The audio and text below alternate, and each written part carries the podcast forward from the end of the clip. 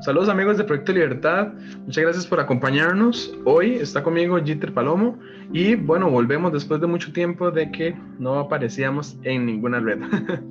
Pero volvemos para tocar un tema de muy de actualidad que lo hemos visto en nuestra región y que se ha hablado mucho en estos últimos días porque realmente es un tema sensible y preocupante y que realmente podemos decir que es una crisis nueva, pero con síntomas viejos que ya hemos visto en otros lugares en otros países y en otros momentos históricos. Pues estamos hablando del tema de Colombia, esta crisis que eh, se desata después del día 28 de abril, donde se aprueba una nueva reforma tributaria, una serie de medidas que ahora más adelante vamos a ver que no, no, es, no están aisladas, ¿no? que también de varios años de reformas que han afectado a la economía colombiana y que por supuesto se han visto agravadas con lo que es la crisis del COVID-19. Jeter, bienvenido. Muy feliz de estar aquí de vuelta. Ya teníamos bastante tiempo de pues no grabar, de no interactuar con la comunidad, que ya llegamos a los 2000 likes, lo que creemos que es bastante después de todo el esfuerzo que hemos hecho en memes, en videos, en podcasts y en contenido que pues siempre tratamos que sea provechoso para todos los oyentes.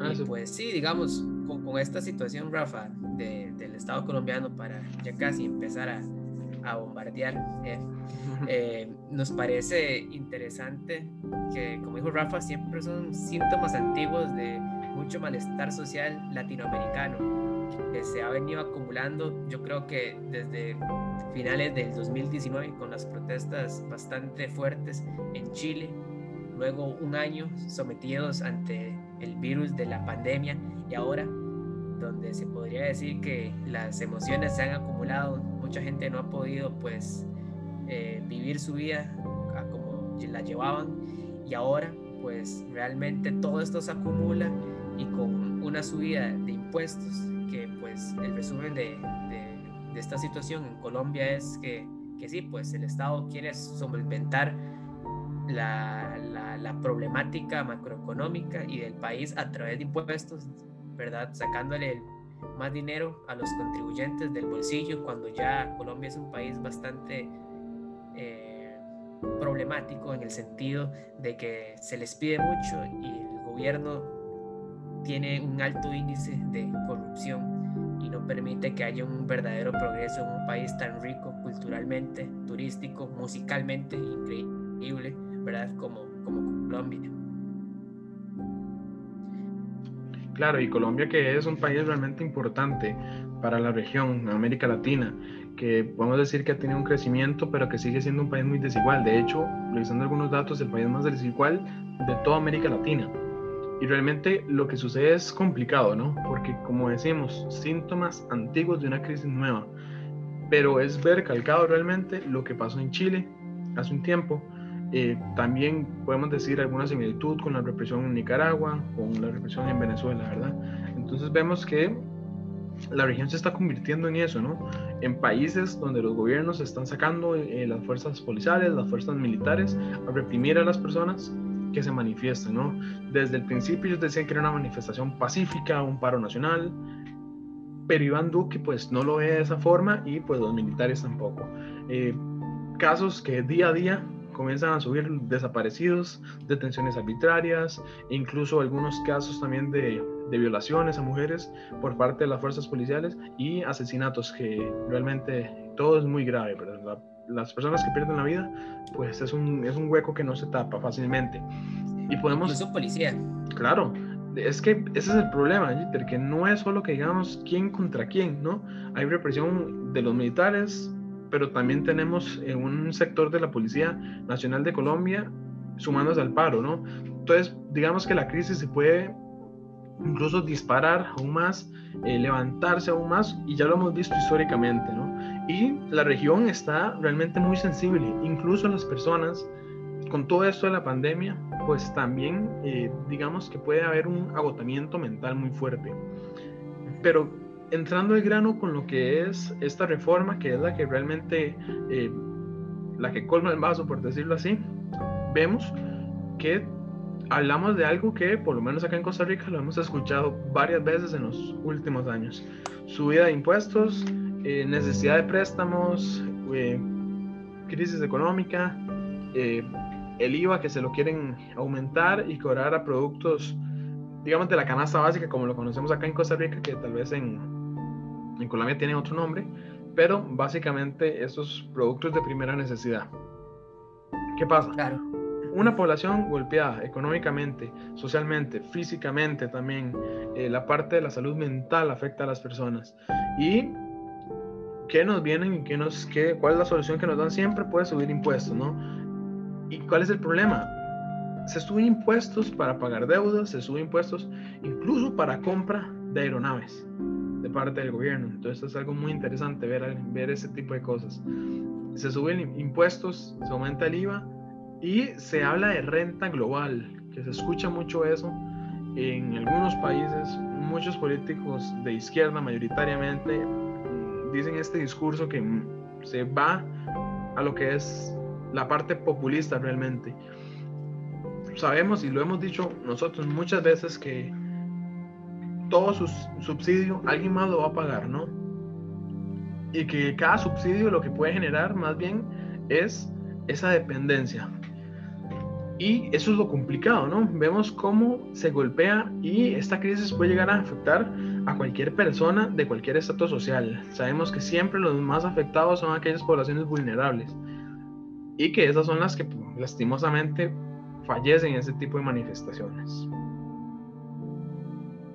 Claro, sí.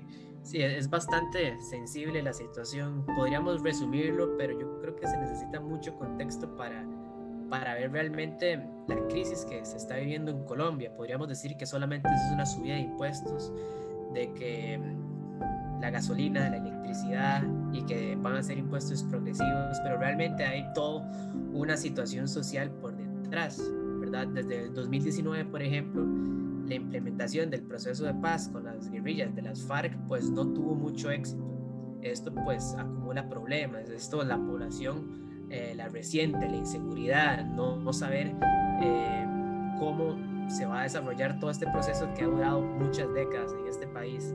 Imaginemos esa situación desde el 2019 y luego la crisis del 2020 que como ya sabemos es algo que realmente no solo daña el bolsillo, sino que también la salud mental y tras de eso, en estos momentos, para abril del mes pasado, se contabilizaba que 2.800.000 casos en Colombia eh, se reportaban al día incluso. Y que también para finales de abril habían 73.000 casos. Entonces eso es bastante fuerte, ¿verdad? Para cualquier país afrontarlo. 500.000 negocios cerraron el último año, hubo una tasa de 17% de empleo, aunque en ciertas ciudades eh, se reportaba un 20%. Y pues esto, junto con los datos de la Dirección Nacional de Estadística de Colombia, 2,3 millones de hogares, imagínense que solo pueden comer dos veces al día. Y 19% de las familias no tienen ahorros para sobrellevar la situación. Entonces, es algo bastante peligroso cuando usted sabe que las personas no están pasando por una situación económica estable, eh, su salud mental tiene un deterioro por el aislamiento, la falta de contacto social y que una noticia eh, como la negociación de la ley de reforma que fue enviada al Congreso y que no se consultó con varios sectores sociales, pues produce realmente un estallido social. Y con mucha razón, lastimosamente se llegaron a niveles de violencia que nadie quiere eh, presenciar ni vivir, mucho menos. Vemos que la misma Unión Europea, eh, a través del portavoz principal de Asuntos Exteriores, Peter Steinhoff, si no me equivoco, eh, habla, ¿verdad?, de, de cómo se está condenando a todas estas muertes de personas, de policías, que es algo realmente injusto. Hemos visto incluso en redes sociales como muchos jóvenes se manifiestan subiendo videos de las situaciones que están pasando. Una mamá en el hospital gritando que por qué no la matan a ella también cuando le quitaron al hijo de 19 años. Vemos buses llenos de gas lacrimógeno atacando totalmente la, visión, la sensibilidad, sin saber si hay niños, si hay ancianos o si hay sencillamente personas que pueden tener algún factor de riesgo en esas condiciones, se ha visto el, poder y lo peligroso que es que un Estado tenga esa capacidad coactiva para intervenir y para pues producir una estabilización entre comillas de la situación social y de cómo esto pues su otra parte pues produce violencia también de los ciudadanos. Los ciudadanos no se quieren dejar mucha gente reacciona. Y, lastimosamente eso es lo que se produce.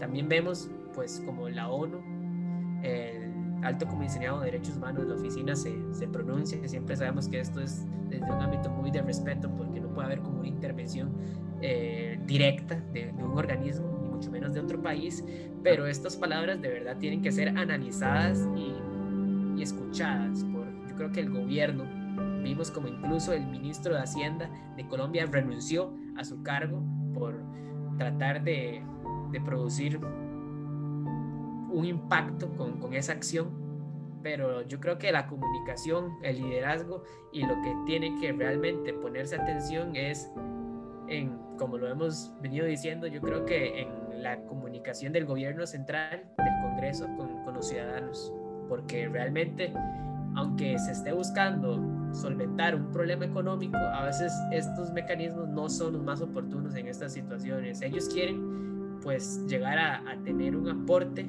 digamos, con esta reforma.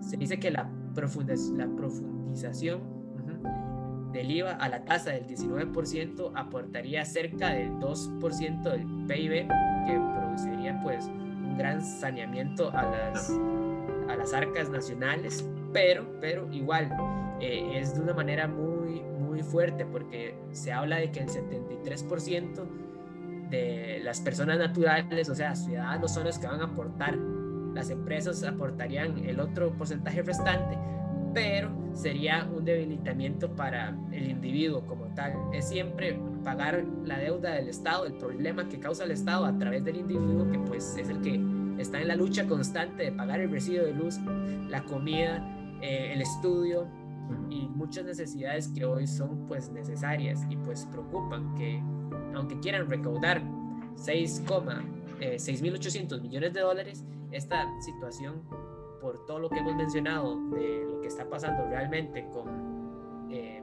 la desigualdad y la misma pandemia, pues es algo muy, muy, muy peligroso. Claro, de hecho, eh, quería tocar un punto importante que ya mencionaste un poco. La complicidad o el silencio cómplice de los medios de comunicación, tanto nacionales como internacionales, ¿no?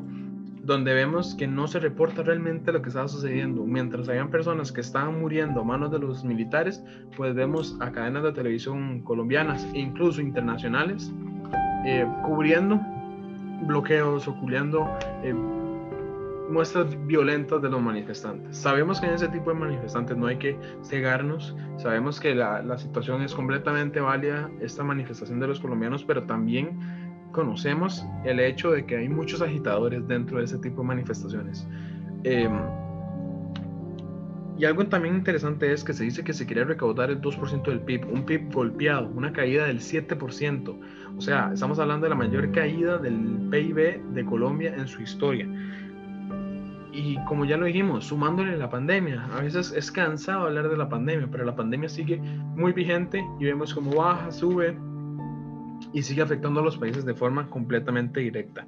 El paro alcanzó para el día de ayer el 16% y pues la pobreza monetaria en Colombia ya alcanza la cifra del 42,5%, ¿no? Donde vemos también poblaciones migrantes que están eh, siendo de las más afectadas, ¿verdad? Y poblaciones migrantes es mayoría venezolana, ¿verdad? Que escapan de una crisis y ahora se encuentran con esto. De verdad nosotros acá esperamos que la paz se restablezca muy pronto en Colombia y toda su situación, ¿no?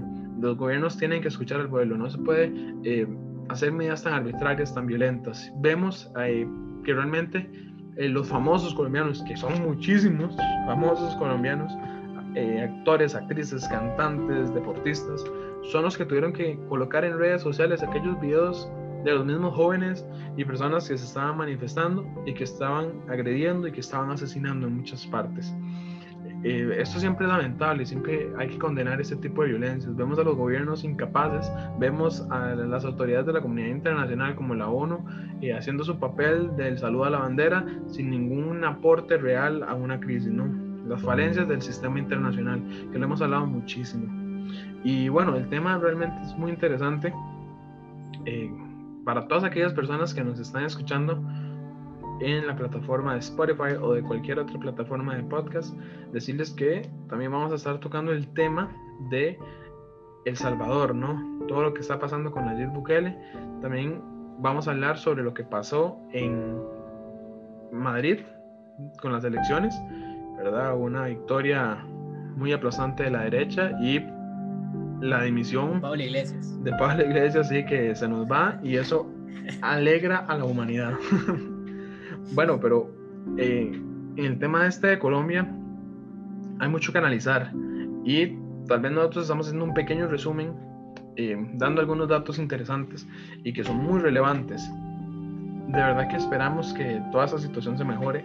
Sabemos que tenemos muchos seguidores colombianos en nuestras redes, así que les deseamos lo mejor a ellos. Y pues de verdad que muchas gracias por acompañarnos.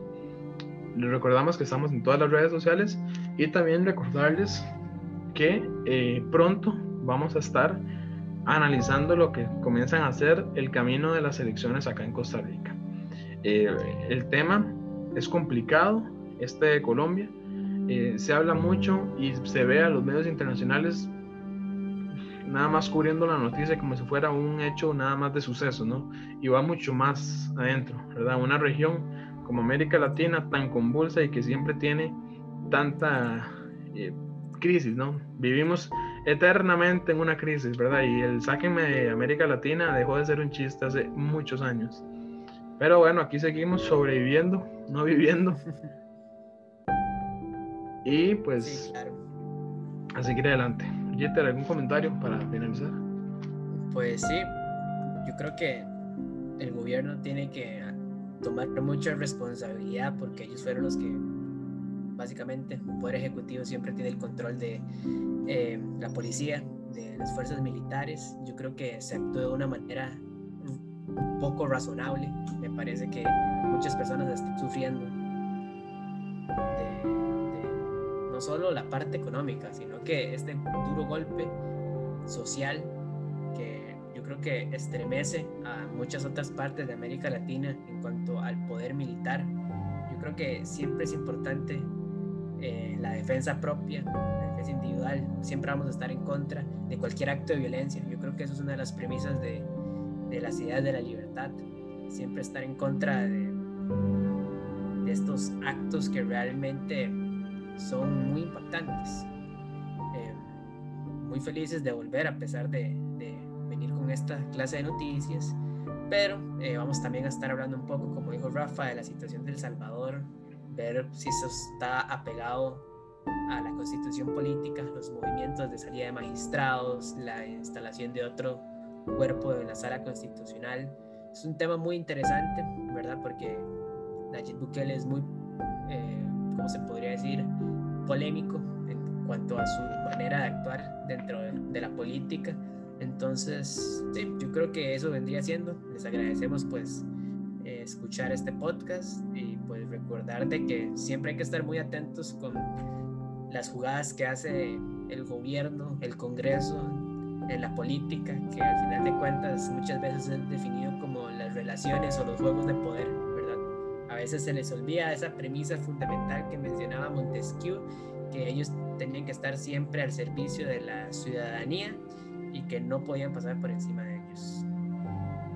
Por supuesto, eso es.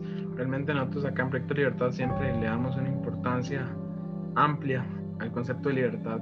La gente tiene que empoderarse del concepto de, libertad y con todo lo que eso implica, ¿no? Y los gobiernos, pues, de verdad que hay que tenerlos en margen y recordar que ellos trabajan para nosotros y no nosotros para ellos. Eh, muchas gracias a todos los que nos acompañaron y pues Esperamos que nos dejen sus comentarios. Si quieren enviarnos cualquier tipo de noticia, que algún tema que quieran que toquemos, pues nosotros con mucho gusto. nuestros canales están abiertos.